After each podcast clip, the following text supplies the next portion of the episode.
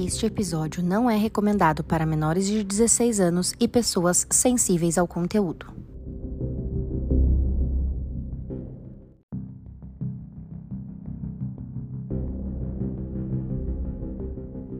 Bom dia, boa tarde, boa noite. Estamos começando mais um episódio do podcast A Casona de Vidro, um podcast de mistério que é dividido em três partes, cada parte feito por uma das meninas. Crimes reais com a Dessa, espíritos e paranormalidades com a Bruna, ETs e teoria da conspiração com a Lê. Toda semana tem episódio novo, comandado por uma de nós, e hoje quem tá no comando sou eu, a Lê. Se você não quer perder nenhum, segue a gente no Spotify, avalia cinco estrelinhas e ativa o sininho para ficar por dentro dos novos episódios. E não esquece de ir lá no nosso Insta, arroba Casona de Vidro, e já segue, porque toda semana a gente posta vídeos, fotos e outras curiosidades sobre os episódios. Bom, agora chega de papo e vamos começar esse episódio. Começou. Nossa, veio com musiquinha hoje. Musiquinha. Tô animada, gente. Tem muito tempo que eu tô querendo fazer true crime.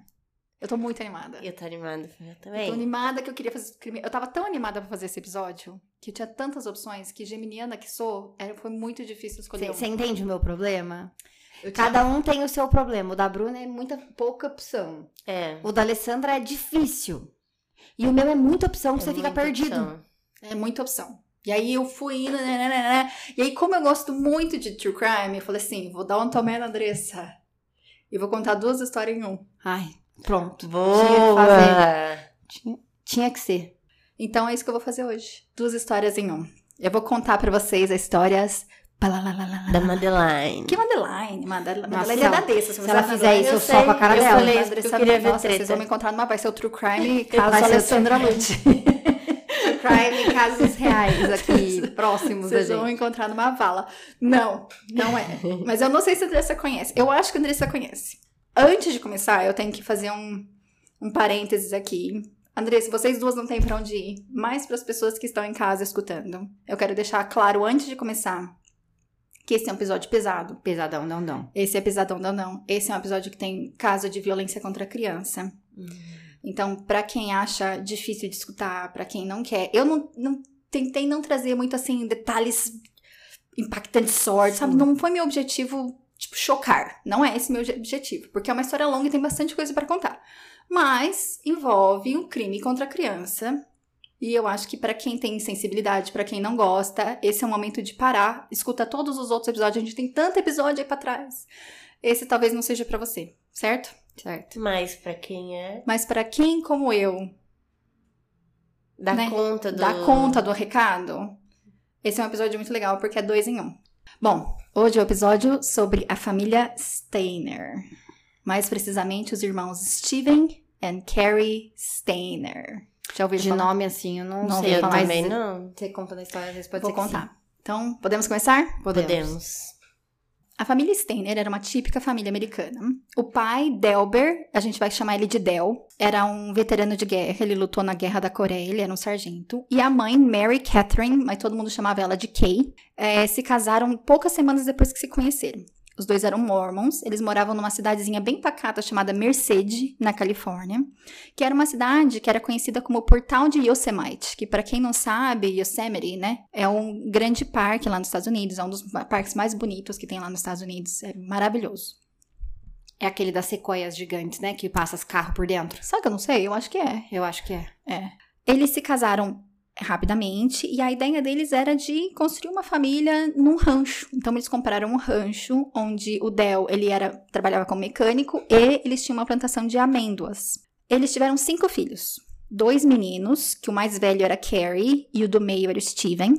E são três meninas. A menina mais velha era Cindy, depois era a Jodie e a Corey. Bom, as crianças é, viviam nesse, nesse lugar super bucólico, correndo no mato, nananã. E por fora, eles eram uma família muito normal. Mas por dentro, as coisas não eram bem assim. A Kay era conhecida como, por ser uma mulher distante e fria. Ela não era de abraçar nenhuma das crianças, ela não era de beijar. Apesar de ser considerada uma boa mãe, ela não era uma mãe que largava as crianças, ela só não era uma mãe carinhosa. E uma análise posterior de um psicólogo afirmou que a Kay tinha sido abusada sexualmente quando ela era criança pelos seus pais. Na verdade, esse mesmo psicólogo encontrou abuso cinco gerações para trás. Então já era uma família que isso já era uma coisa enraizada na família, essa questão do abuso sexual. O pai também não era um pai de abraçar, de beijar muito, ele era um sargentão militar. E ele tinha um preferido claro, que era o Steven. O Perry, que era o mais velho, era meio que largadão, eles não gostavam muito. Na verdade, anos depois, o próprio pai foi acusado de abusar sexualmente das meninas. E ele foi enviado para uma clínica psiquiátrica. Essa informação eu vou deixar meio aqui, porque teve lugar que encontrei que é verdade, teve lugar que encontrei que não é, então não sei se é verdade ou não. Apesar dos problemas, a família frequentava muito o parque, eles gostavam muito da natureza, de acampar, de pescar. Então, tinha alguns momentos que eles tinham uma vida praticamente normal, né? Tinha esses problemas aí, esses, esses esqueletos dentro do armário, mas no dia a dia era uma família normal. Em 1971, eles começaram a ter problemas com a fazenda e eles decidiram vender a fazenda, o rancho, e se mudar para a cidade. Nisso, as crianças, o Steven, por exemplo, que era do meio, tinha 6 para 7 anos. A dinâmica familiar ficou um pouquinho abalada, porque as crianças gostavam muito desse ambiente rural e tiveram um pouco de dificuldade de se adaptar. O Steven, principalmente. Mas depois de um ano que eles já estavam lá na cidade, o Steven já estava bem, ele tinha amigos, né? Ele estava com sete anos, ele tinha amigos. E ele caminhava. Essa era uma época que as crianças iam para a escola a pé. E ele caminhava. A distância entre a casa dele e a escola eram 800 metros, não era nem um quilômetro. Eram alguns quarteirões. E ele caminhava sozinho para a escola, porque o horário dele não batia com os irmãos. Então eles entravam juntos, mas o Steven saía mais cedo que os irmãos. No dia 4 de dezembro de 1972, o Steven saiu da escola às duas da tarde e caminhou parte do caminho com um colega, porque ele fazia esse caminho com coleguinhas. Então, uma coleguinha chamada Sharon foi com ele até uma parte do caminho, teve um momento que eles se separaram. E o Steven continuou o caminho dele sozinho. Era para ele ter continuado com um amiguinho chamado Hector, mas nesse dia a mãe do Hector buscou ele na escola que eles iam comprar sapato. Então, o Steven foi sozinho os outros três quarteirões. Quando a Kay percebeu que começou a. Porque nessa época, dezembro, é bem frio lá. E ela percebeu que começou a chover, mas no inverno, quando chove lá, chove gelo, é muito ruim. E ela começou que estava com esse tempo um pouco meio garoando, ela decidiu pegar o Steven na escola. A hora que ela chegou na escola, ela chegou um pouco atrasada. E eles desencontraram, ele já tinha saído. Então ela pegou, dirigiu para casa. Quando ela chegou em casa às 2h20, cadê o Steven? O Steven não estava em casa. Ela achou estranho, ela voltou, porque os outros filhos saíram às 3 da tarde. Perguntou para eles: vocês viram o Steven? Aí todo mundo falou: olha, a gente não viu ele desde a hora do almoço. Ela pegou os outros filhos, levou para casa. E cadê o Steven? Nada do Steven chegar, nada do Steven chegar. A Kay começou a ficar preocupada, começou a ligar para todos os coleguinhas dele, começou a ligar para todo mundo. Porque algumas semanas antes o Steven já tinha atrasado, ele não tinha voltado para casa depois da escola. Ele tinha ido para casa de um amiguinho e não tinha avisado os pais. Então eles acharam que ele fez isso de novo e o pai tinha até dado umas lambadas na bundinha dele. Tipo, disciplina. Pelo que eu li em todo lugar, fala que eles não eram por mais que tinha toda essa história de abuso sexual na família, né? mas não era uma família fisicamente abusiva. E ele estava achando que o Steven esqueceu ou foi para algum lugar, casa de um amiguinho, mas mesmo assim a mãe estava desesperada, ligando para todo mundo. Eles fizeram um trajeto da escola para casa várias vezes. A hora que deu umas 5 horas da tarde, eles falaram: não, não dá mais, vamos ligar para a polícia. Ligaram para a polícia. E o policial foi para colher informações sobre o Steven. O Steven foi descrito como um garoto de 1,42m, pesando cerca de 27 quilos, com cabelo castanho claro e olhos castanhos. Ele estava usando um jeans claro, botas de um tipo cowboy e um casaco marrom. Os policiais, a princípio, também acharam que não era nada, fizeram uma ronda, procuraram ele no bairro, bateram de porta em porta. E a hora que deu mais ou menos meia-noite, eles falaram: não, a coisa tá feia. Até porque, como era muito frio, eles falaram: se ele tá perambulando por aí sozinho, ele pode morrer por causa do frio. E foi aí que as buscas começaram a se, a se intensificar. Os escoteiros da cidade saíram junto com procurando o menino, o Steven. É, mensagens de rádio foram transmitidas para todo lugar, a família, todo mundo, todo mundo procurando. Aquela loucura. Vizinhos, todo mundo de carro dirigindo, todo mundo procurando o Steven. Quando deu meia-noite, a polícia começou a trabalhar com a suspeita de que talvez a família tinha feito alguma coisa, que é sempre a primeira suspeita. E eles foram atrás do Del, para interrogar ele, né? Perguntar o que tá acontecendo. E o Del ficou puto, falou: Não, eu não fiz isso, eu quero um teste do polígrafo. Eu passo. Ele que pediu. E aí, até alguns dias depois, tanto ele quanto a esposa foram submetidos ao teste, eles passaram, que eles não tinham nada a ver com o sumiço do Steven. Nos próximos dias, ainda o pessoal procurando ele, a mídia acabou descobrindo a história e a história caiu na mídia, começou na televisão, em todo lugar, todo mundo desesperado procurando o Steven. Nesse meio tempo, Carrie, que era o irmão mais novo, participou muito das buscas. Ele ficou muito perturbado com o sumiço do irmão. Ele, com 11 anos, co começou com um pouco mais de responsabilidade. Ele era novo, ele tinha 11 anos, ele começou. O pai culpava muito ele pelo sumiço do irmão, porque era sua obrigação tomar conta do teu irmão mais novo. Ele começou a ficar responsável por cuidar das irmãs, enquanto o pai e a mãe estavam desesperados procurando o Steven pela cidade. Então, o, o Carrie, que era o irmão mais velho, de repente se viu um adulto naquela situação. E muito deixado de lado, todos eles, todas as outras crianças. O problema é que o Carrie nunca foi normal. Quando o Carrie tinha 7 anos, ele contou para a família que ele estava no supermercado e que ele teve um impulso de matar todo mundo. Aos 3 anos de idade, ele começou com um comportamento obsessivo compulsivo chamado tricotilomania, que ele puxava tufos de cabelo do próprio cabelo. Ele puxava tanto que a vida inteira o Carrie andava com boné, de tanto pedaço careca assim que ele tinha. E aqui a Dessa fez até uma carinha porque ela também tem. Eu tenho tricotilomania, mas eu não sou, não sou psicopata. Ah, não sei se ele é psicopata ainda. Ué, eu não tenho impulso de matar ninguém. Tudo bem, a gente não Só sabe de arrancar cabelo. sua cabeça. Não, às vezes eu tenho vontade. Eu espero que essa frase se confirme. Temos agora provas. Eu Eu não vou parar de te provocar, tá? Isso, eu tenho impulsos, Bruno. Não. Bom, ele tinha essa tricotilomania, e aí depois que o Steven sumiu, os pais que já eram emocionalmente distantes, agora também eram fisicamente distantes. Eles nunca nunca estavam na, na casa. O pai do Carrie, por sinal, gostava tanto do menino que às vezes entrava no quarto, porque dormia o Carrie com o Steven juntos, no mesmo quarto. Então ele entrava no quarto com o Carrie lá, tipo, deitado, juntava as roupas do Steven e chorava, tipo, ignorava o menino que tava ali no quarto, sabe assim? Foi muito difícil. Nesse mesmo ano, em 1972, a única pessoa que dava atenção pro Carrie era um tio materno, que chamava tio Jesse. Com essa história toda, o tio Jesse levou ele pra acampar, porque o Carrie gostava muito do parque. Assim, a natureza era a vida dele, ele era um menino super. esse- essas pessoas natureza, ele gostava de acampar, gostava disso. E o tio Jesse levou ele pra acampar. E o tio Jesse abusou sexualmente dele nesse ano. Ou seja, não só ele perdeu, o irmão dele sumiu, como ele foi abusado sexualmente no mesmo ano. Depois desse, desse incidente, o Carrie começou a ter um comportamento meio estranho na escola. A tricotilomania aumentou e ele passou a ser um pouco mais recluso. As pessoas falavam que ele não era o esquisitão, ele era uma pessoa normal, ele só era quietão na dele, sabe? Ele gostava muito de desenhar, ele até fazia desenho de todo mundo, todo mundo falava que ele tinha muito talento para desenho, perguntava se ele queria trabalhar com desenho no futuro. Ele falava assim: ah, não, não sou bom o suficiente para isso. Sabe assim, um menino que ninguém acreditava nele, nem ele mesmo? Ele era assim. E aí, depois disso, ele começou a ter um problema com as meninas. Ele começou a desenvolver um problema de impotência na, na vida adolescente. Então, ele gostava das meninas, as meninas gostavam dele, porque ele era um cara relativamente bonito, mas ele não, não conseguia fazer nada. E ele começou a ter umas brincadeiras estranhas. Ele falava que ele ia hipnotizar as meninas e mandava elas tirarem a roupa.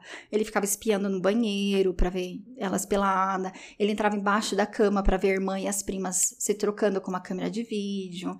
Então, depois disso, ele ficou uma pessoa meio estranha. Bom, nesse meio tempo, as buscas pelo Steven estavam continuaram. Realmente ninguém conseguiu encontrar o Steven. Foram vários dias buscando. Eles buscaram em lagos, buscaram em rios. Não encontraram. No dia 11 de dezembro, as buscas foram en- encerradas. Ou seja, começou no dia 4 e terminou no dia 11. Não tinha mais como, não tinha mais, não tinha mais lugar para procurar o Steven. É, a polícia foi até atrás de criminosos da região, não achavam, não tinha nenhuma pista sequer do paradeiro de Steven. Ninguém sabia. E a família ficou muito mal, né? Passou o Natal, gente, isso foi véspera de Natal. Eles deixaram os presentes do Steven embaixo da árvore para ver se, né, se o Steven ia voltar, mas mantiveram aquela esperança de que o Steven uma hora ia vir, mas nada. Tem aqui alguma coisa, meninas? Eu detesto caso de criança, é por isso que eu não trago caso de criança. Alguém tem que trazer. Ai, eu fico perturbado pensando Que triste. É triste. Bom, E eu fiquei é, tristinha também, porque eu sei que. Eu sei não, né? Mas ele tava perdido no frio, né? Às vezes alguém levou, né? Mas tava frio, eu, tenho pavor com frio. Aí eu fiquei pensando, gente, essa criança no frio, meu Deus. Mas se alguém levou é pior também. Ai, não sei. Tá, Bom, continua. vamos ver o que vai acontecer. Dia 14 de fevereiro de 1980, ou seja, oito anos depois. Às 11h30 da manhã, um menininho de 5 anos chamado Timmy White estava andando da pré ele saía, ele estava numa cidade chamada Ukiah, e ele saía da pré-escola e ele andava até a casa da babá, que eram dois quarteirões de distância. Esse caminho, metade do caminho ele fazia com um amiguinho e a outra metade ele fazia sozinha. O caminho que ele andava sozinho era um minuto. Ele andava um minuto sozinho. E já era conhecida, a babá já conhecia, então a hora que ele ia chegar em casa, que era mais ou menos às 11h30, entre 11h30 e 11h35, a babá já saía no portão, porque a babá, ela tinha várias crianças que ela cuidava na casa dela. Então ela saía com as outras criancinhas ali pra fora pra brincar e esperar o time. O time não chegou. Deu 11h30, ele não chegou. A babá começou a ficar preocupada. 11h35, 11h40, deu meio-dia e meia. Ela falou: não, tem alguma coisa de errado. 11, meio-dia e meia, ela ligou pra mãe do time. A mãe do time se chamava Ângela e a Ângela ligou imediatamente para a polícia e as buscas pelo time começaram às três da tarde. Ele sumiu às onze e meia, três da tarde já estavam buscando ele. Ele foi descrito como garoto de cerca de um metro de altura, com cabelos loiros e os olhos azuis com sardinha. Ele vestia calças marrons, uma blusa de manga comprida xadrez, uma jaqueta azul e botas de cowboy marrom. A polícia usou cães farejadores, helicóptero, uma busca enorme por terra, um mundo de gente procurando. Uma recompensa de 50 mil dólares foi oferecida e nada de time. Duas semanas depois que o time desapareceu, no dia 1 de março de 1980, às 11 da noite, um policial estava na delegacia de Ukiah, 11 da noite à tarde, gente. De repente ele viu um menininho pequenininho na porta de vidro chorando e saiu correndo. Ele achou estranho e decidiu investigar. Saiu na porta e viu que o menino correu em direção a um outro menino, um outro garoto. Ele ficou com medo de abordar os dois e os dois correrem. Chamou reforços e chegaram duas viaturas para cercar os dois para ter certeza que eles não iam fugir. A hora que os policiais chegaram no menininho, perguntaram assim: Quem é você, né? O que, que tá acontecendo? Ele falou assim: ah, Meu nome é Timmy White.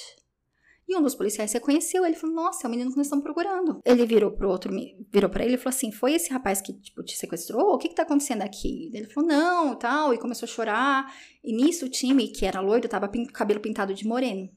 Então, inicialmente eles tiveram, não estavam tendo certeza se ele era o Timmy White ou não. E ele falou assim: Mas quem que é esse rapaz? Daí chamaram o menino pra dentro e ele falou uma frase que ficou super famosa: Eu só sei que meu nome é Steven. Era o Steven Steiner oito anos depois, junto com Timmy White. E ele falou essa frase, eu só sei que meu nome é Steven, e essa frase ficou super famosa porque depois ele vendeu os direitos da história dele e foi feito um filme e uma minissérie. E o nome do filme da minissérie é Eu Só Sei Que Meu Nome é Steven. Steven, com 14 anos, trouxe o Timmy White para casa e falou para os policiais: Olha, a gente, o time foi sequestrado pela mesma pessoa que me sequestrou sete anos atrás. Eu só sei que meu nome é Steven, eu acho que meu sobrenome é Steiner, eu sou de Merced, na Califórnia. Ele lembrava a cidade onde ele era, mas eu não me lembro de mais nada. Agora eu reconheci a história. Reconheceu? É porque eu não sabia tantos detalhes, assim, da história. Eu nunca tinha me, me aprofundado muito nessa história, mas eu, eu já- agora que eu me História toquei. famosa. É, agora que eu me toquei. Porque eu, eu não sabia detalhes, não sabia de tudo isso, não. Eu sabia que. Eu sei, daqui pra frente eu sei. Você sabe? Você sabe a história do irmão também? Aham. Então tá bom. Eu não sei. Continua, Bruno. Então eu vou continuar só pra você. Por favor. Que, nossa, Mas eu não sei detalhes. Não sei detalhes. Eu sei só por quero. cima. Tô, tô curiosa de onde vieram, quem sequestrou, Os quem aliens. levou. A Alessandra fez um plot. twist. Então, a hora que ela começou Os a falar. aliens e um ET. Então, a hora que E ela começou a o falar que o negócio grande. de um minuto de, de caminhada, o menino Abdução. subiu, eu falei, pronto, ela vai, ela perdeu a noção, tá achando que tá fazendo dela. É, Abduziram o ela menino, juntou os três em um. Foi um fantasma, um É. ET e, uma- e o pé grande. Ela não quer tirar o pezinho dela ali. Bom, quando eles trouxeram os dois pra dentro, eles ligaram pra mãe do time primeiro, porque é um que eles tinham certeza. O Steven, eles ainda não tinham certeza, porque o time era daquela cidade. O Steven não era de Merce- daquela cidade de Ukai, ele era de Mercedes, que era em outra cidade. E aí eles sentaram pra conversar com o Steven, começaram a colher a história dele, e aí ele, meio que relutante, contou pros policiais que o nome do, do sequestrador deles era um cara chamado Kenneth Parnell. E onde ele trabalhava, que ele trabalhava de vigia noturno num hotel a meio quarteirão de distância da polícia. E aí na mesma noite eles já foram lá atrás do, do Parnell, já colocaram ele numa cela e olha só o que eles fizeram. Eles fizeram o Steven entrar dentro da cela com o Parnell para reconhecer ele, em vez de colocar pelo vidro. Diz que ele saiu gritando, chorando, muito traumatizado. O Steven falou para os policiais que quando ele viu que o Parnell trouxe o time para dentro de casa, ele não queria que ele passasse por a mesma coisa que tudo que ele passou e que ele estava desde duas semanas planejando como que ele ia fugir junto com o menino. Só que estava chovendo muito naquela época. Então eles não conseguiam ir, não conseguiam ir até um dia que eles conseguiram. O time se encontrou com a mãe dele na mesma noite e por volta das três da manhã, depois de confirmar que realmente tinha um garoto sumido desaparecido chamado Steven Steiner na cidade de Mercedes, eles conversaram com a polícia, a polícia entrou em contato com os Steiners e a família ficou sabendo que o Steven ia voltar para casa. Aí, por diversas vezes a polícia acolheu o depoimento do Steven. A princípio, o Steven negou muito a história de abuso sexual. Ele falou veementemente que não tinha sido abusado.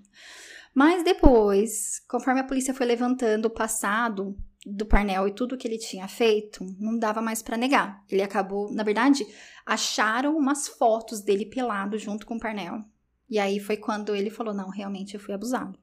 Eu vou falar aqui que eu tive muita dificuldade para escrever essa história daqui pra frente. Eu não gosto de histórias de violência com criança também. É que eu achei que era uma história legal porque são duas histórias em uma. Então eu vou dar uma pincelada, mas é difícil para mim também. Bom, qual é a história de Steven? O que, que aconteceu com ele? Naquele dia de 1972, ele estava voltando para casa quando ele foi abordado por um cara chamado Edward Murphy. Esse cara estava entregando uns panfletos religiosos e falou que estava fazendo, buscando doação para a igreja e perguntou se a mãe do Steven estava interessada em fazer alguma doação. O Steven falou que sim, porque eles eram de uma família super religiosa, mormon, né? Então ele falou: Ah, sim, tô interessado, mas eu moro ali na frente, tipo, poucos metros. E aí chegou um carro que tava o Parnell dentro, e o Murphy falou: Ah, esse aqui é o reverendo Parnell. Ele vai lá com a gente, entra no carro que tá chovendo, a gente te dá uma carona até a sua casa, a gente já conversa com a tua mãe para ver se ela vai aceitar a doação.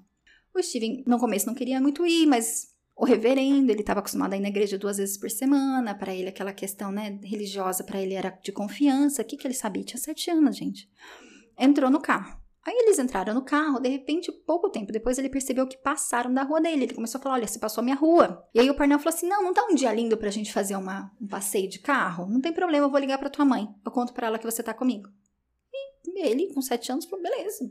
Foi passeando de carro. E aí, no momento, eles pararam no, no orelhão. O Parnell desceu, fez uma ligação, não sei se fez ou se fingiu, voltou para dentro do carro e falou: Olha, eu já conversei com a tua mãe, ela falou para você passar a noite com a gente hoje, amanhã eu te levo para casa. E o menino, tipo, beleza, né? Ele não sabia o que estava acontecendo. Eles foram para casa do Parnell, tinha um monte de brinquedo esperando por ele. E ele começou a brincar com os brinquedos, enquanto ele brincava, o Parnell foi fazendo várias perguntas sobre como é que era a vida dele, se ele já tinha apanhado dos pais, tudo isso que ele foi usando depois como tortura psicológica para manipular o Steven para ele não ir embora. Na primeira noite, ele já foi abusado sexualmente. E depois disso, a hora que o Parnell saía para trabalhar, ele deixava ou o Steven ficava com esse Murphy, ou o Steven ficava sobre drogas para dormir. Esse Edward Murphy, depois no, no, no, julgamento, foi constatado que ele tinha o QI um pouco mais baixo, que ele é uma pessoa limitada e que ele foi ele era dominado pelo Parnell. Passaram-se uma semana com essa questão do abuso frequente. Parnell comprou um cachorro pro Steven. Chamava Queenie. E ele falou o seguinte: Ó, eu tô te dando esse cachorro, mas eu quero te contar uma coisa. Eu conversei com teus pais. Os teus pais não têm mais dinheiro para manter todos os filhos, eram muitos filhos. Então eles me deram a sua guarda. Eu já fui no juiz e agora eu tenho a sua guarda. A partir de agora, teu nome é Dennis Parnell, não é mais Steven. Então, daqui para frente, para todos os efeitos, ele era Dennis Parnell. Eu vou continuar chamando ele de Steven pra gente não ficar confuso, mas ele meio que quebrou a identidade dele. Ele assumiu essa identidade de Dennis Parnell. E eu sou seu pai e você tem que me chamar de pai. Assim foi, ele pintou o cabelo do Steven. Os abusos eram praticamente diários. E eles foram indo. O Parnell, o que, que ele fez? Ele começou a mudar muito de cidade. E quando ele fez isso, ele conseguiu matricular o Steven, agora com o nome de Dennis, em uma escola. E a escola não pediu nada, não pediu documento, não pediu nada. E detalhe que os pais do Steven mandaram o folheto de garoto desaparecido para todas as escolas, mas um cara de uma regional decidiu jogar no lixo e não passar para frente. Se ele tivesse passado para frente, talvez o Steven tivesse sido reconhecido, mas não foi. Então ele frequentava a escola normalmente, tipo, ele ia na escola normalmente. Conforme o passar dos anos foram indo, ele até foi ganhando umas liberdades. Ele ia sozinho da escola e voltava. Tipo, ele ia ao médico, ele ficou doente, foi ao médico. Mas o, o abuso psicológico era tão grande que ele nem pensava em desaparecer. É, eu acho que na verdade na cabeça dele, ele já achava que não tinha mais nada para ele além dali, porque o cara falou que os pais dele não queriam mais ele. Uma criança, sabe, pensando, ah, meu, meus pais não me querem mais, para onde que eu vou? Não tem para onde ir. Não, e não só isso. Teve um ponto que o Steven pediu para falar com os pais, e ele falou assim: "Ah, o teu pai morreu, a tua mãe também, e teus irmãos foram adotados por outras famílias, eu não sei onde tá ninguém". Então, pensa, ele era uma criança que dependia economicamente de um cara, ele não tinha para onde ir, ele não tinha mais família na cabeça dele. E ele falou depois, ele deu várias entrevistas, o Steven, depois. E ele falou que ele reconheceu desde o começo uma situação de vida ou morte. E ele preferiu aceitar o abuso e entrar nessa situação de que agora eu sou Dennis Parnell do que morrer. E, sinceramente, pode ser isso que salvou a vida dele. Né? Ele, ele tem entrado nessa, nessa loucura, nessa fantasia de que agora ele é meu pai e fazer tudo o que ele manda. Ele disse até que tentou fugir algumas vezes, mas ele perdido sozinho em outra cidade, não sabia conhecer ninguém. E detalhe, o primeiro lugar onde ele foi levado era um quarteirão da casa do vô dele. Mas como eles não tinham relacionamento com o vô, ele nem sabia onde era. Com o passar dos anos, essa questão de que ele foi convencido de que os pais dele estavam mortos, isso foi enraizando. Em 1974, ou seja, dois anos depois, isso ele tinha nove anos, o Pernell começou a se relacionar com uma mulher chamada Bárbara Matias, que era mãe do melhor amigo do Steven. Eles abriram uma loja de bíblias e artigos religiosos, olha a ironia, que acabou falindo, mas nesse meio tempo eles moravam juntos. Reza a lenda, e o Steven falou isso, que o o Parnell fazia a Bárbara abusar dele também, e ele frequentemente dividia a cama com os dois. Então ela participava. E detalhe, depois de um tempo ela conseguiu a guarda dos filhos dela que ela não tinha, e ela trouxe os quatro filhos para morar com ele. Não se sabe se ele abusava das outras crianças também, mas tem história de que toda vez que o Steven trazia um amiguinho da escola, ele abusava do amiguinho também. Então tem várias histórias de que ele abusava.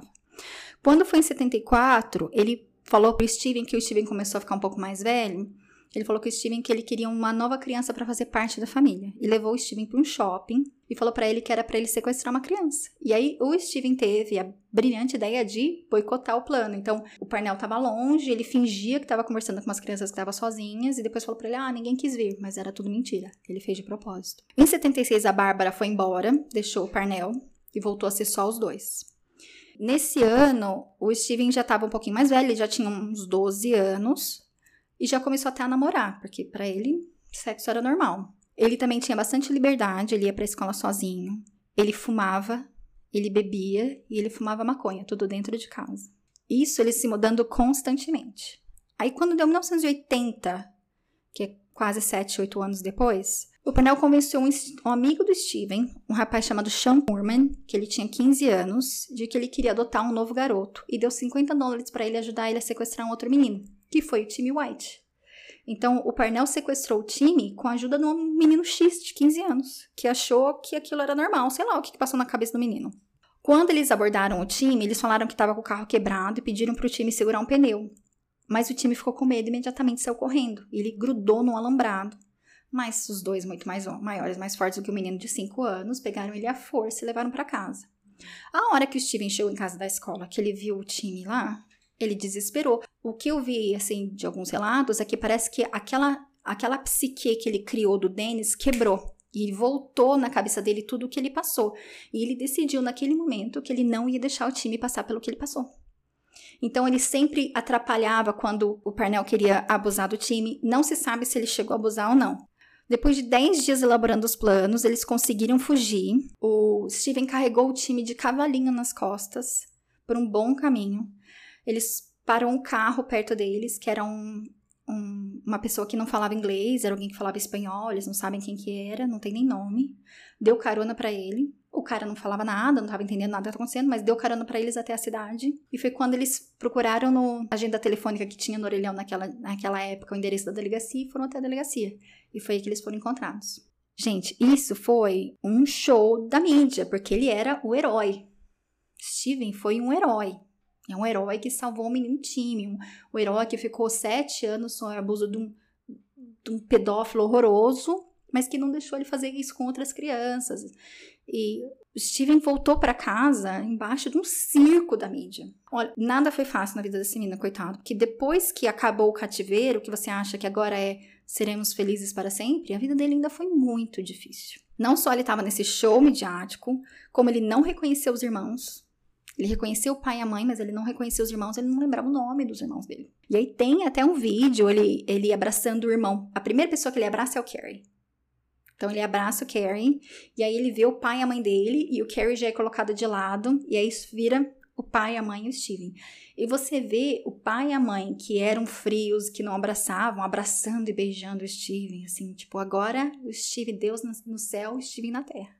É, foi muito difícil, porque agora o Carrie tinha 19 anos, mas ainda morava com a família, e o Steven tinha 14. E o irmãozinho mais novo, que já era o centro das atenções antes, agora é o herói. Eles voltaram a dividir um quarto, mas como o Steven tava, passou sete anos naquela situação de que ele não tinha nenhuma regra na vida dele, ele podia beber, ele podia fumar, ele voltou para um lar que era extremamente religioso, cheio de regras. Então, no começo, deu um pouco de conflito com os pais, e chegou um ponto que os pais falaram assim: tá, faz o que você quiser. Então, existia uma série de regras para Steven e uma série de regras para os outros irmãos. E o Carrie estava puto. Então, isso gerou uma série de conflitos entre ele e o irmão também. Então, a situação ali na família e o Carrie, que já estava deixado de lado antes, agora tem até uma coisa no livro, teve um livro, eu só sei que meu nome é Steven, que o cara fala que o Steven, uma hora, fala assim pra mãe: Nossa, mãe, você esqueceu de colocar um prato na mesa. Ela, quem? Ela contou: Ah, é mesmo Carrie. Carrie sempre foi o esquecidão da família. Bom, pause. Como é que estamos até agora? Olha, eu queria dizer uma coisa. Não é fácil ser pai e nem muito menos de dois filhos. Tá, eu fico me colocando na situação, não nessa situação de desde sempre renegar uma das crianças, não é isso. Mas assim, eu fico me colocando na situação de, Deus me livre, mas uma filha minha some e aí daqui a pouco volta e eu perdi todos aqueles anos da vida da minha filha e ela volta numa situação completamente diferente do que ela era. Eu entendo as regras serem diferentes. Porque não é que as regras são diferentes, é que você tem que readaptar aquela criança àquela realidade, entendeu? Não dá para você simplesmente, tipo, depois de tudo que ela passou, fazer com que ela seja da forma como você queria que ela fosse, enfim. E eu entendo também, tipo, a questão de, ai, tudo bem, eu sofri e tal, mas você passou sete anos sem ver seu filho que mesmo você sendo frio, você ama, e aí de repente você encontra. É óbvio que você instintivamente vai querer abraçar, beijar, apertar, pôr debaixo do seu colo e nunca mais deixar ninguém encostar a mão. Então, assim, eu entendo, gente, não acho que eles sejam nesse ponto, tá? Não acho que eles sejam pessoas ruins nesse ponto. Mas assim, o fato deles renegarem o coitado do Carrie, eu acho que isso daí, isso aí é outro ponto, entendeu? Agora, assim, eu, eu, não, eu não julgo essa atitude. Eu sei que é errado, mas assim, se você for pensar, é, você pode fazer até uma alusão quando chega um bebê em casa. Eu tô passando por isso. É óbvio que grande parte do tempo eu não consigo dar atenção, tipo, do mesmo jeito para as duas. Porque a minha mais novinha, ela depende 100% de mim. A outra não, a outra outras pessoas conseguem cuidar dela. Então, obviamente que eu acabo na divisão não sendo 50-50, não consigo ser 50-50. Então, eu entendo, né? Imagina o menino voltando depois de sete anos, é, depois de ter passado por tudo aquilo, os pais também devem ter passado o inferno. Ele passou o inferno, com certeza. Horrível, né? Sendo abusado sexualmente todos os dias, praticamente, por sete anos. Mas, gente, eu sou mãe, eu preferia ser abusada sexualmente por sete anos seguidos do que perder uma das minhas filhas. Então, eu, eu imagino o que, que os pais não devem ter passado, sabe? Então, assim, eu não, eu não julgo, não. Você, Barney? É... Eu achei que tinha acabado. Não, ainda tem muita ah, história tem pela muita frente história. Não, mas é, eu, eu entendo isso que a, que a Dessa falou, e realmente, mas é uma coisa que eu acho difícil, né? De. Gente, eu não sei, eu não, não tenho filho, então pra mim já é mais difícil ainda de pensar.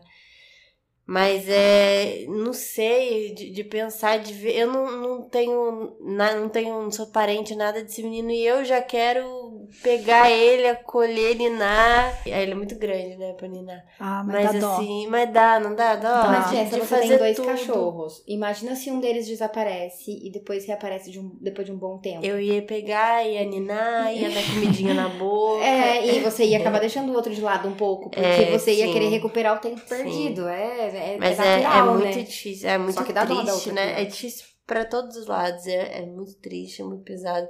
Mas assim, ainda tem mais história. Ainda gente, tem mais história. Mal. Ixi, Maria, tem muito mais história. Eita, Calma, que nós estamos no meio. Eu tô com dó do Carrie. Nós estamos no meio. Então, o Carrie. Vamos falar sobre o Carrie um pouquinho agora. Let's talk about Carrie.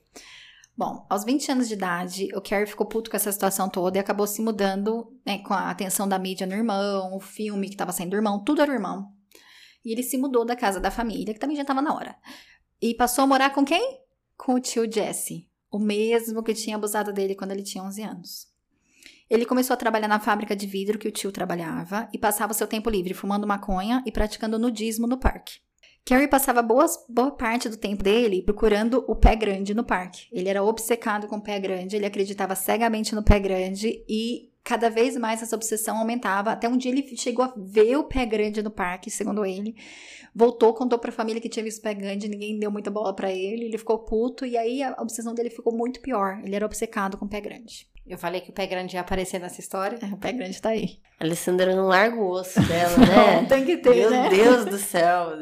Tava estranho mesmo. Jogou, deixou no ar coisa de, de abdução, agora falou do pé grande. A gente entendeu, a gente não vai roubar su, o seu espaço, tá? Ele é seu. Você já vai voltar pro seu, seu quadrado. Eu gosto. Bom, Aí a polícia começou a investigar o Parnell e descobriu que ele tinha um longo histórico de abuso sexual. Na verdade, quando ele tinha entre 13 e 15 anos, ele foi preso várias vezes por fazer sexo oral com homens mais velhos. Ele teve, desde pequeno, ele teve vários episódios que ele se machucava intencionalmente e tentava o suicídio desde 3, 4 anos de idade. Quando ele tinha 19 anos, ele comprou um distintivo de polícia falso e abordou um adolescente de 13 anos dizendo que era policial, abusou do menor e acabou sendo preso. Na verdade, ele foi preso várias vezes. Em uma dessas prisões, ele foi diagnosticado como psicopata sexual sem psicose, ou seja, ele não era louco. E ele ficou preso por cinco anos dessa vez. Mas ele acabou fugindo da cadeia. Ele fugiu, foi preso de novo, fugiu, foi preso de novo, assim. E uma dessas vezes ele acabou se casando com uma moça. Na verdade, ele se casou duas vezes. E ele teve uma filha com cada uma. O primeiro julgamento foi do time. Foi mais sobre o sequestro, né? Como não tinha prova de abuso sexual, foi sobre o sequestro. E o Steven foi testemunhar. Mas eles foram proibidos, porque a defesa desse idiota, desse Parnell, era muito boa.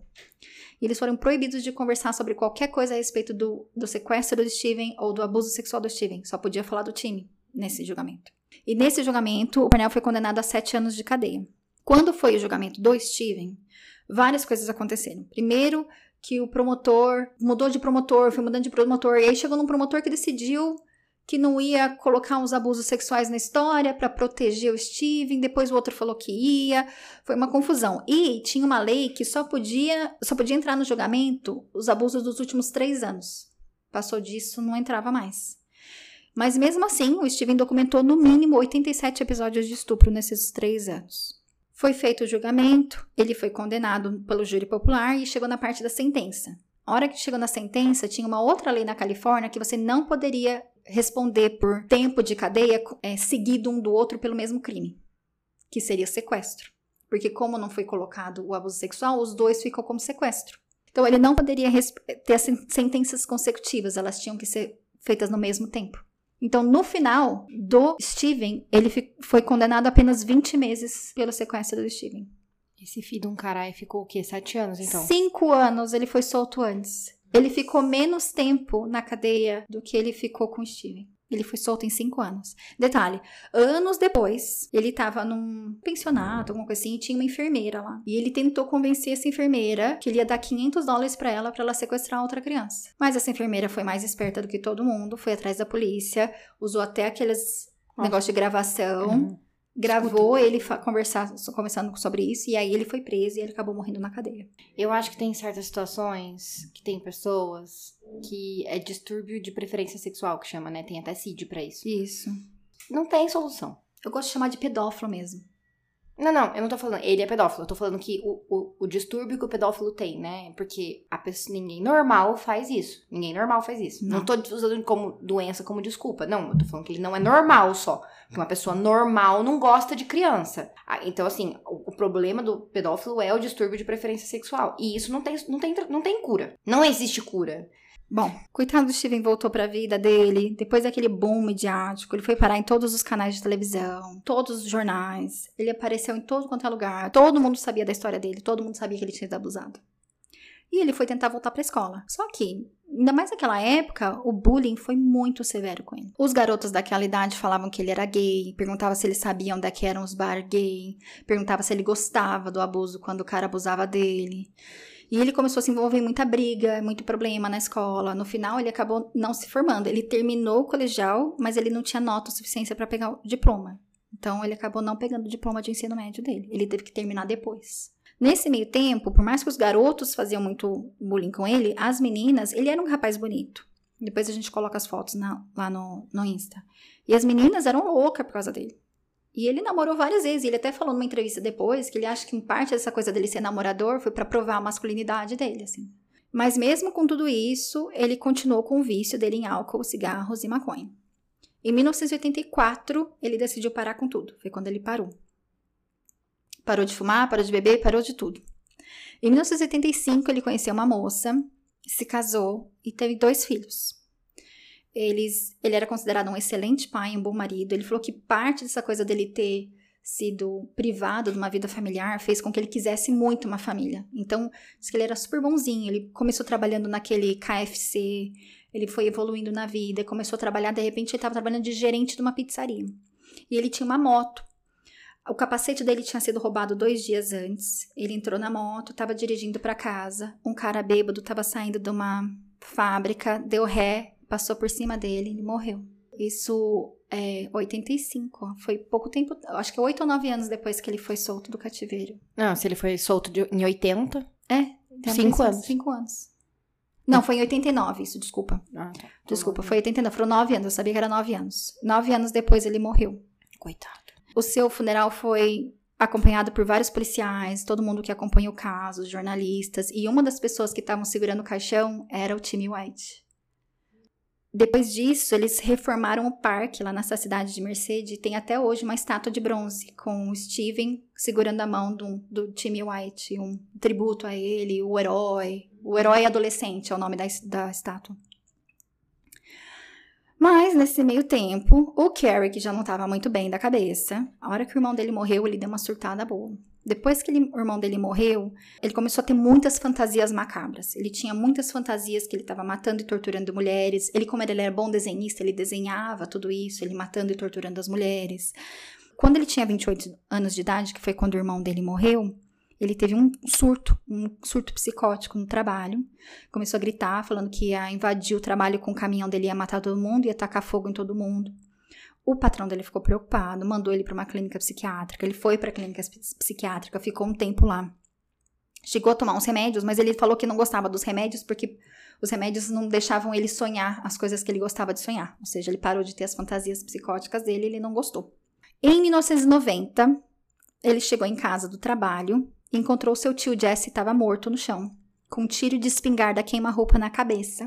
Que até hoje esse caso não tem solução. Tem gente que especula que pode ter sido o próprio Carrie, que o tio Jesse talvez tenha sido uma das vítimas, mas não existe nenhuma prova, nenhuma Eu evidência ia, disso. eu ia chutar essa hipótese. É porque espingarda é. É. grande. Como é que você faz pra dar um tiro na própria cabeça? Não, não foi suicídio. O que, foi, que, que- Ah, não é. Não, não existe foi essa opção. suicídio, não ficou essa opção. É, o que só ficou como opção é que foi. alguém, algum andarilho entrou lá e matou ele. Ah, não foi. Teve outros lugares que eu ouvi falando, E será? se ele abusava dos sobrinhos, ele devia abusar de mais gente. Exatamente isso. Tem outras pessoas que falaram, será que ele não abusou de alguma criança da, da vizinhança e o É, pai foi lá e matou então. ele? Então, não se sabe quem matou o tio Jesse, mas o tio Jesse morreu. E quem achou o corpo dele? Gente, um tiro na cabeça, deve ter espalhado tudo, aquela coisa super horror- horrorosa. E quem achou foi o Carrie.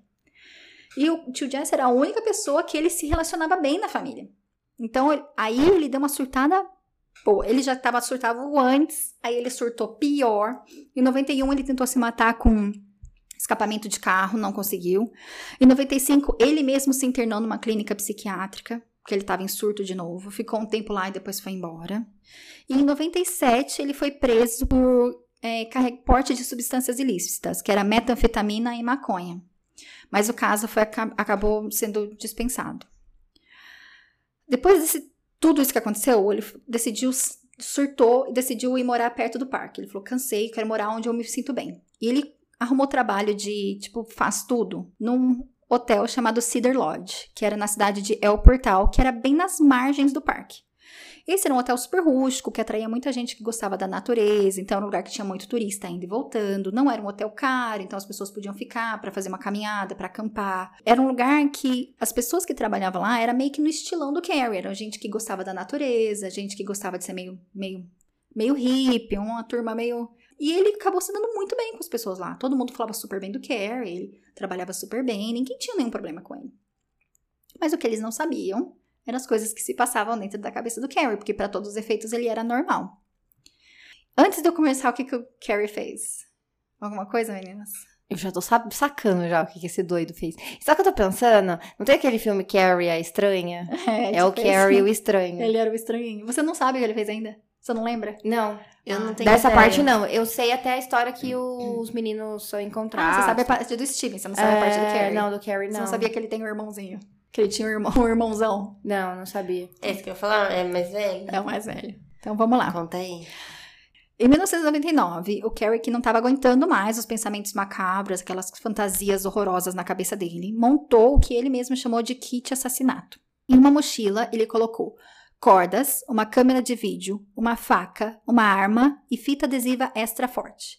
E ficou esperando a oportunidade perfeita. Essa oportunidade veio no dia 14 para o dia 15 de fevereiro, que é a baixa temporada no parque, porque é muito frio, essa época é muito frio nos Estados Unidos. E é muito frio para acampar, é muito frio, as pessoas geralmente gostam de ir no parque no verão.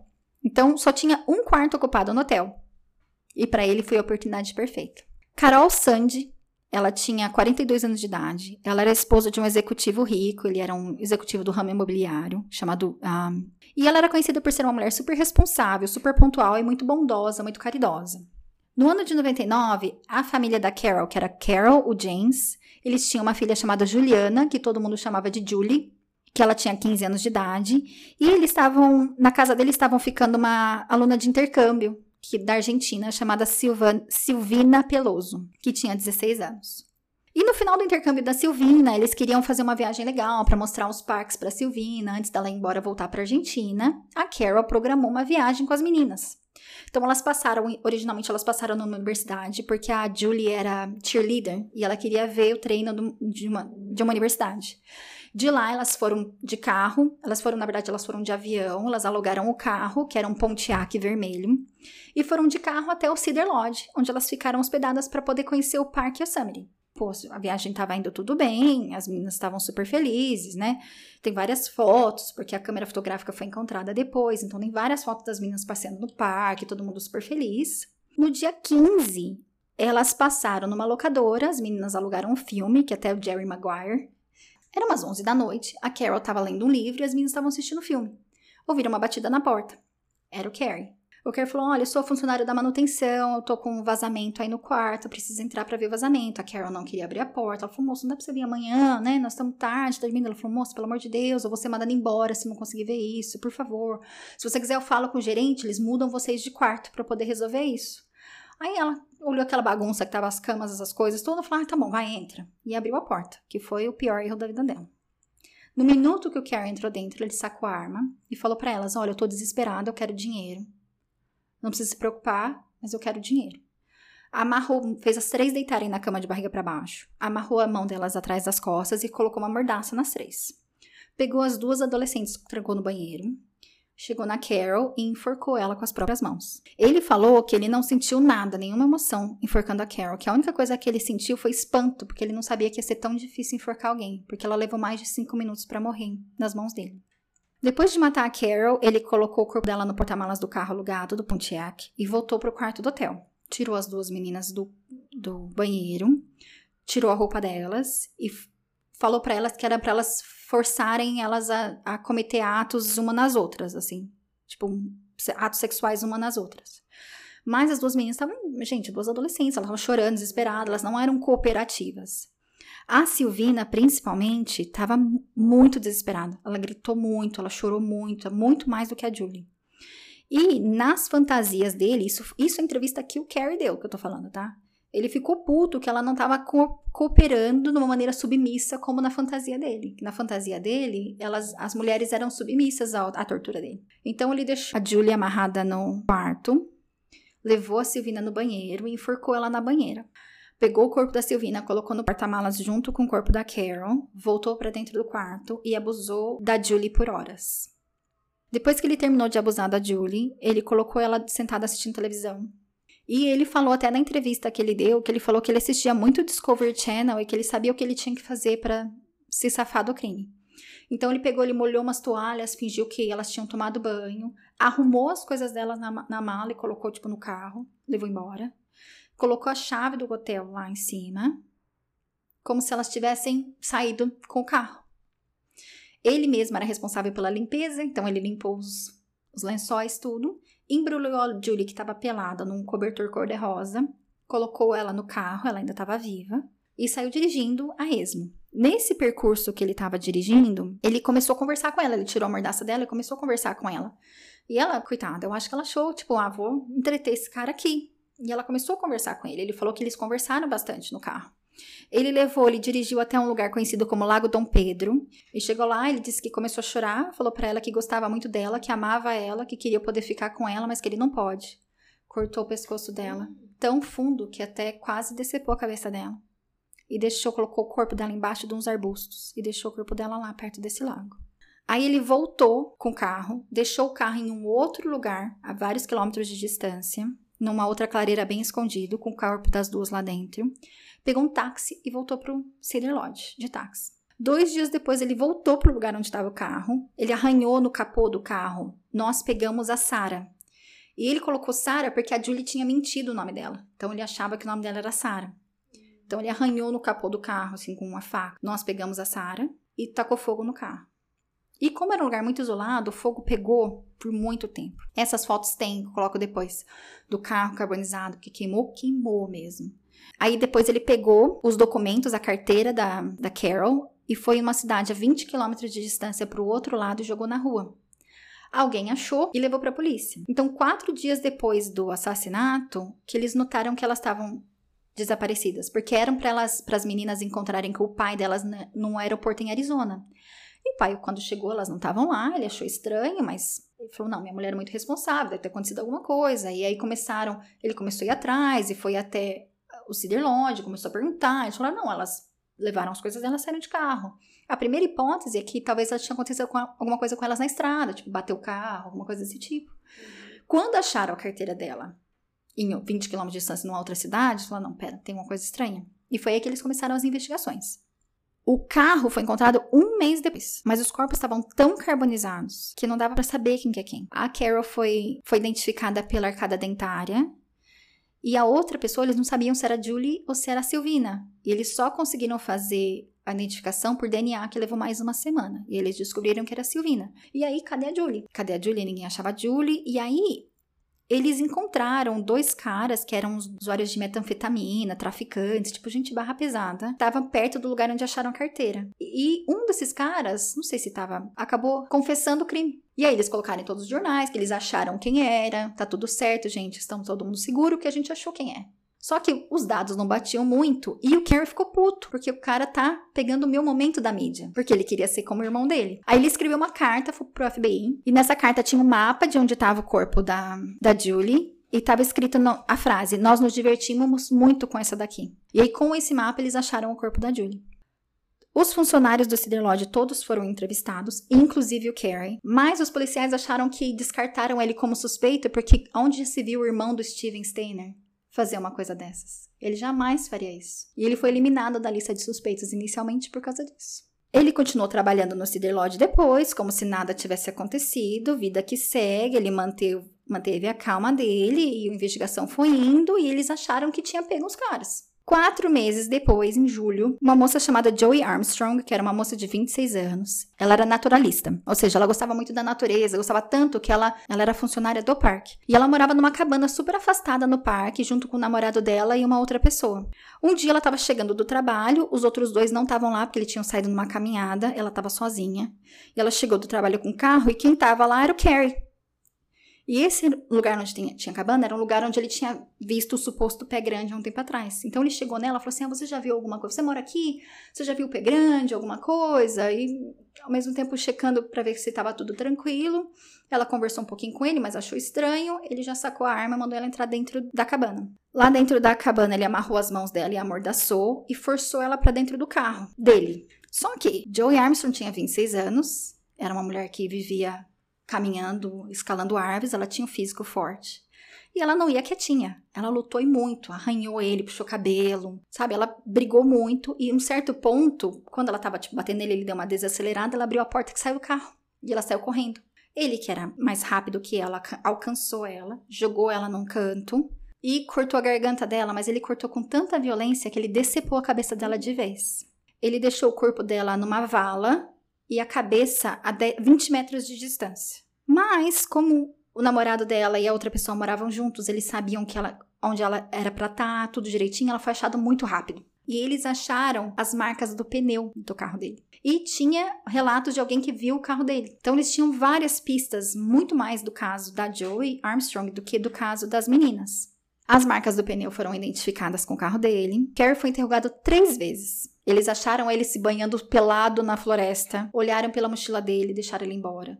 Depois chamaram ele de novo para um interrogatório, interrogaram ele, já estavam meio que suspeitando dele, mas não tinha nenhuma prova, mandaram ele embora de novo.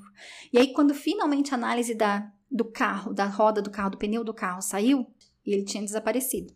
Ele fugiu para uma colônia nudista em Sacramento. Ele ficou lá peladão esperando a polícia. Lá na colônia nudista, uma mulher reconheceu ele, chamou a polícia. E a hora que a polícia chegou, ele estava sentado tomando café e não, nem se abalou. Simplesmente levantou e foi junto com os policiais. Tomando café peladão. Tomando café peladão. Sim. Ele foi preso e ele estava sendo interrogado pela polícia quando uma equipe de TV chegou e perguntou para eles se ele podia entrevistar ele. E como não eles não estavam tendo muita. E sabiam que ele queria muito essa coisa da mídia, porque ele já tinha pedido para vender os direitos dele para Hollywood, deixaram a, televisão conversar com ele. E aí o jornalista, ele sentou, na hora que ele sentou, ele falou assim: Olha, é, antes da gente começar, eu quero saber se você pode ir atrás de Hollywood para vender a minha história, porque eu quero aparecer no filme. Igual o irmão dele. E depois disso ele contou. Ele confessou tudo. Ele confessou todos os assassinatos, mas ele falou que não tinha abusado sexualmente de ninguém. Mas os assassinatos ele confessou. E aí, depois dessa confissão, ele precisava fazer a confissão oficial para o FBI, não dava para o FBI levar aquela lá. O FBI começou a pressionar ele, né, para ele fazer, e ele falou assim: a seguinte frase: Vocês têm todos os tipos de caso, né? Para poder confessar, eu quero fotos e vídeos de garotas pequenas dos seus casos. Muitas. Ou seja, ele estava pedindo, em troca de, da confissão, ele queria pornografia infantil. Obviamente que eles não cederam. E lá pelas tantas, eles conseguiram a confissão do Carrie. Muito gentilmente, provavelmente. Acho que não, porque até ele conta. Ele deu entrevista depois. Ele, ele já queria contar. Ele queria fama. Ele queria ser igual ao mão dele. Mas eles não devem ter sido gentis. Ah, gentil não pode ser. Como é que você vai ser Não, gentil eu tô falando cara? assim, deve ter sido Daquele assim, jeito. dei- É, daquele jeitinho, né? que- enfim. Bom, ele alegou insanidade, mas ele foi condenado em 2002 e sentenciado a três penas de morte. Mas o estado da Califórnia não executa ninguém desde 2006, então ele tá até hoje na cadeia. Ele ainda tá. Ainda tá lá. Mofe lá. The end. O Mo- fim. Mofe? É. Mofa. Mofa. Mofa, tomara que ele mofa lá. mofa lá. Mofe. É mofe mesmo, Bruna. Tomara que ele mofe. Tomara que ele mofa Que eu tenha sabido, soubedo. Eu amo esse áudio, soubido. Soubido, Soubedo, sabido. sabido. Eu acho que é tomara que ele mofa lá. Tomara que ele mofe. Tomara que ele mofa. Tá bom, assado português. O que que vocês acharam da história? Obrigada de nada, acabou. Pesadíssimo. Trocentas mil histórias, na verdade. eu né? falei que era uma história dentro da história, dentro da história. Eu adorei esse esquema aí. Duas, dois em um. Dois em um. Porque eu queria muito fazer o True Crime. Porque é eu, uma como só tenho coisa uma que- oportunidade, eu falei, vou Não, contar duas. E, é- e é duas que se encaixam ali, né? Então, assim, tinha que, que ser. Eu, se eu fosse assim, eu não ia dormir se eu não, se eu não terminasse. Então, não dá, assim, né? Se eu não vai voltar pro, pros crimes reais, a não sei que, sei lá, dois anos de podcast, mas enfim, né? A gente precisa saber de tudo. Mas, obviamente, é muito, muito, muito pesado, né? Muito, pesado. Mas eu adorei, adorei, assim, né? Acho que dá pra entender, né? Quando a gente fala que adorou. o- Sim, as pessoas entendem né? que a As pessoas tem. entendem. Sim. Mas é, nossa, muito, muito pesado, surpreendente, assim, conforme você foi contando, fui Vários desdobramentos, né? Nossa, novela mexicana, assim, Desdobra do desdobra do o desdobra. negócio vai, não sei o que. Nossa, que doideira, mas. Eu fiquei com dó do coitado do Carrie. Calma, não, né? hum, Porque ele. Ele, ele foi tudo errado desde o começo, entendeu? Mas olha, Pode ser que o dar errado, ele já tinha os pensamentos psicóticos dele. Tudo bem, mas assim, nem todo psicopata vira assassino, entendeu? Nem toda pessoa psicopa psicopatia é uma doença. Nem toda pessoa psicopata vira assassino, né? É. E nem todo assassino é psicopata. As Sim. coisas não estão relacionadas uma com a outra. Ele teve uma péssima estrutura familiar, foi abusado. Ai, gente, perturba a cabeça da, do- da pessoa, né? Não tô justificando, Deus me livre justificar, não tô justificando, mas, né? Sabe quem que eu penso? Nas outras irmãs. Ah, pelo amor de Deus. Imagina, um dos seus irmãos foi sequestrado por sete anos. E o outro virou um serial killer. E o outro virou um serial killer. gente, que pesado. Um herói e um né? vilão. Eu ia Pesado. fingir que eu não era irmã de nenhum dos dois. Sai Eu ia trocar de nome, com certeza. É bom que mulher lá nos Estados Unidos casa com outra pessoa e troca o sobrenome. É, ai. Só sobrou as mulheres mesmo. Ai, gente. Eu queria dizer uma coisa. Agora você entende que os meus episódios não dá pra ficar brincando. Não. É muito pesado. É, não dá pra. Não dá pra. Tá fazendo dar piada? risadinha, dar piadinha, que o Não. negócio é sério. Só do soubedo, sabido. Soubedo. Mas eu queria dizer que quando eu trouxer os crimes reais, aí dá pra dar piadinha, tá? Vai. Vai dar pra dar Então piadinha. tá bom. Então, Eu gostei, vai ser, Bruno. acho que é a única coisa que vai dar pra dar piadinha. Mas enfim, foco aqui é a Lê. Lê arrasou. Andressa, ela tá com estrelinha dourada. de. Estrelinhas, estrelinhas douradas.